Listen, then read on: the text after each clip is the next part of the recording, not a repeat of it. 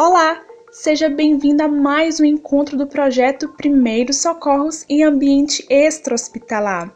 Estávamos ansiosos para mais esse encontro com vocês, pois é um assunto muito importante. Acidentes com animais peçonhentos. Esperam que façam bom proveito. Então vamos lá!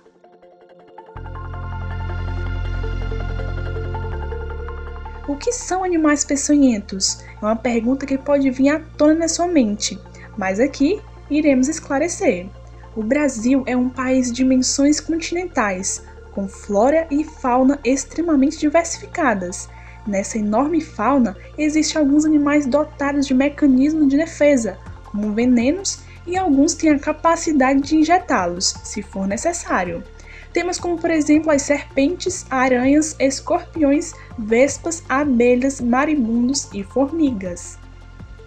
Você sabia que uma vítima de acidente por animais peçonhentos corre risco de vida?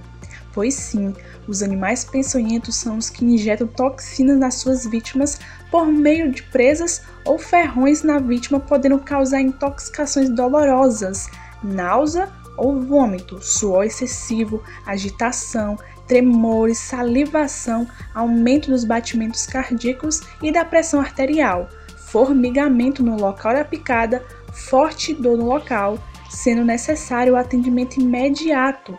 Caso contrário, pode ocorrer até mesmo a morte.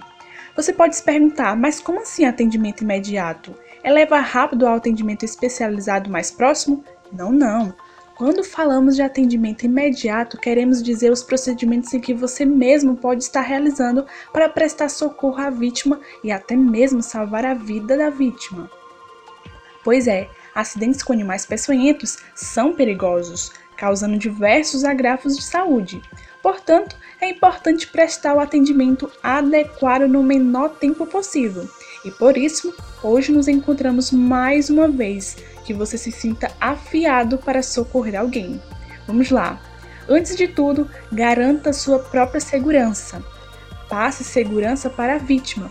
É importante verificar se a pessoa que sofreu o acidente não apresenta alergias àquele animal, o que pode ser um complicador nesse caso.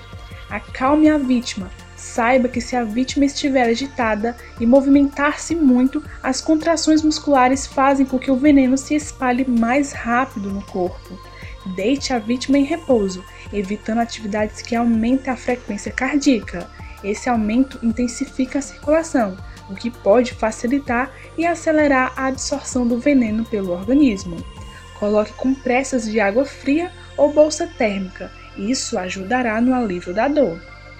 Lave o local da picada em água corrente, utilizando sabão líquido. Não perfure ou corte o local da picada tentando remover o veneno. Não coloque folhas, pó de café ou outras substâncias sobre o ferimento, pois isso pode facilitar na contaminação e infecção.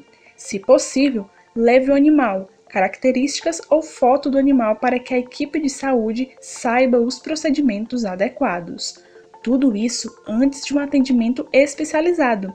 Está vendo a real importância de que você está informado sobre os primeiros socorros nesses casos?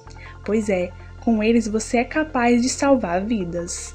Ficamos muito felizes por sua participação por hoje e a cada semana, desde já, estamos te aguardamos aqui na próxima. Tchau, tchau!